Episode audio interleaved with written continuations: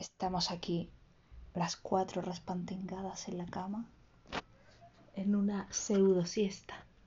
Sí, es lo más parecido que hemos, que hemos conseguido de que las dos estén dormidas a la vez durante el día, más de tres minutos.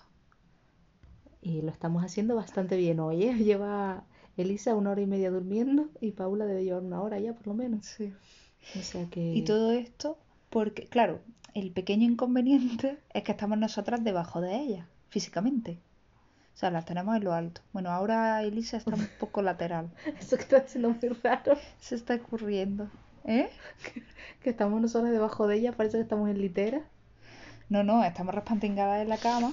Pero el tema es que, claro, nuestro plan era. El otro día, de repente, hace como una semana o diez días así, de repente alguien, no sé, no, no, sé qué pasó, que se nos cruzó una idea por, por delante que fue, Dios mío, estas niñas tendrán que dormir una siesta y se nos pusieron los ojos de bolillo. Todos los bebés duermen siesta, estas niñas tienen que tener una rutina de se siesta. Se nos había olvidado la siesta y entonces, claro, lo vimos clarísimo. Porque hasta ahora siempre duermen, pues cuando pues, intermitentemente se duermen un ratito, se despiertan, duermen otro poquito. Y claro, así. y se entonces pasan como todo el día durmiendo, pero sin dormir. A ratillo y sobre todo en brazos, ¿no? Y luego la movida de que cuando las sueltas a lo mejor están fritísimas, fritísimas, las sueltan en el carrito y hacen pan y se despiertan. Entonces de repente dijimos, claro que ahora tienen que echarse una siestorra, no sé qué. Y entonces, claro, esto nos, nos tenía que permitir, pues imagínate, tener una hora y media, dos horas o algo así. De, yo qué sé, los bebés a nuestro alrededor duermen sus pedazos de siestas por las tardes o por la mañana. Entonces, claro, la idea era, pues mira, si las ponemos a dormir, ellas están a gustico y en ese tramo nosotras empezamos a hacer pues nuestras cosas de mayores básicamente trabajar, estudiar y, y si hace falta ducharse. y, y, bueno, el caso es que dijimos, pues venga, a partir de ahora vamos a empezar a, a ponerlas a dormir a la siesta. Y bueno, ha sido un despropósito. Un fracaso absoluto, un mucho desgaste, porque Sí, agota, es agotador. Claro, imagínate, le damos el biberón, porque el primer día era, vale, le damos el biberón a la vez y las ponemos en la cuna tres horas después. No, esto no ha funcionado. Claro, ya No habíamos se han invertido. dormido. Exacto, y habíamos invertido pues a tres horas igual no, pero una hora y media hasta que desistíamos Sí. y, y decíamos, bueno, pero si es que si la tengo en brazos, me cunde más, puedo hacer cosas. Porque yo que sé, en brazos puedo contestar un email desde el móvil o puedo poner una lavadora. Yo que sé, se pueden hacer mil cosas con un bebé en brazos, pero infinitas, ¿eh? Uno no... Pasar la aspiración. De limpieza casi todo. Lo que no conlleve producto, claro, pero pasar la aspiradora. La fregona es complicado. La fregona es complicada. Sí, hay que depurar la técnica de la Sí, fregona. sí, o los platos. Fregar los platos tampoco. Mm, Algunos, algunos hemos tenido que fregar con una niña en brazos. Bueno, con la mochila.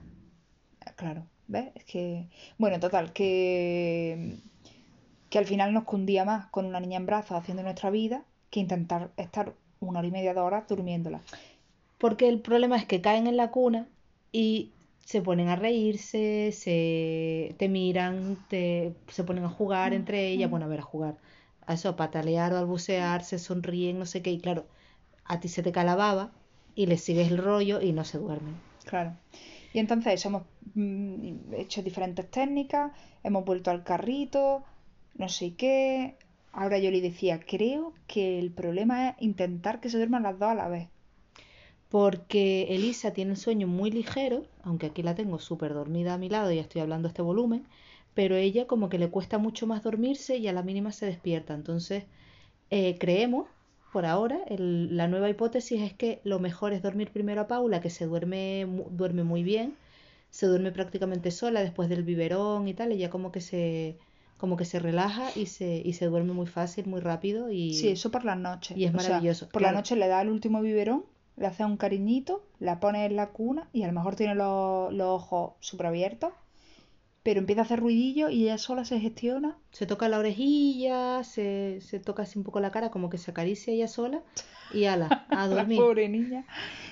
No, hombre, pero tú estás delante Claro, claro. y le, y le pones la chupa y, Sí, y lo que haga falta, pero que ella como que se, como que entra en, en modo dormir y se duerme. sí. Pero Elisa no.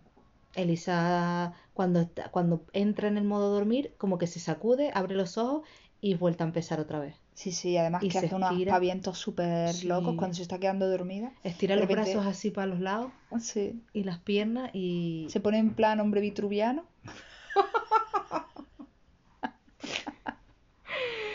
Total. Y, sí. Pues. y vuelta a empezar. Eh, Y claro, si lo hacemos al revés... O sea, y, y Paula no se despierta. Cuando, con todos esos aspavientos que hace Elisa, Paula no se despierta. Pero alguna vez hemos acostado a Elisa primero, con lo que cuesta dormirla, que a lo mejor te pegas mm, una hora para dormirla, no sé qué, se duerme y luego cuando vienes a dormir a Paula, al dejarla en la cuna o al hacer esos ruiditos de que se toca la oreja y hace ña, ña, ña, coge Elisa y se despierta. Entonces vuelta a empezar con las dos otra vez despiertas. Y las dos a la vez es imposible. Es prácticamente imposible. O sea, ponerlas a las dos en la cuna es una locura. Y mi hipótesis es que la siesta siempre las hemos acostado a los dos a la vez y entonces se, se retroalimentan entre ellas. Claro. Total, que, que eso, que de momento está siendo un fracaso, pero es que ahora, justo cuando íbamos a grabar el podcast, pues yo me he puesto a mirar no sé qué cosa y Yoli la da por mirarlo en internet. Y el doctor Google me ha dicho que las siestas empiezan a ser rutinarias en bebés a partir de los 5 o 6 Mira qué siesta se está echando Elisa. Buenos días, Elisa. Mm, qué ¿A partir de qué? ¿Qué estaba diciendo?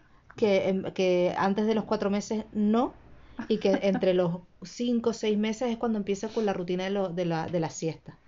Entonces, Pero estas bebés son medio andaluzas, tienen genética andaluza. Yo creo que eso tiene que contar, ¿no? para la siesta.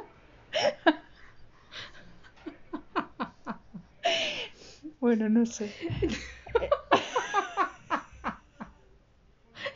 Ya que acaba el episodio. Pues si puedo le voy a parar.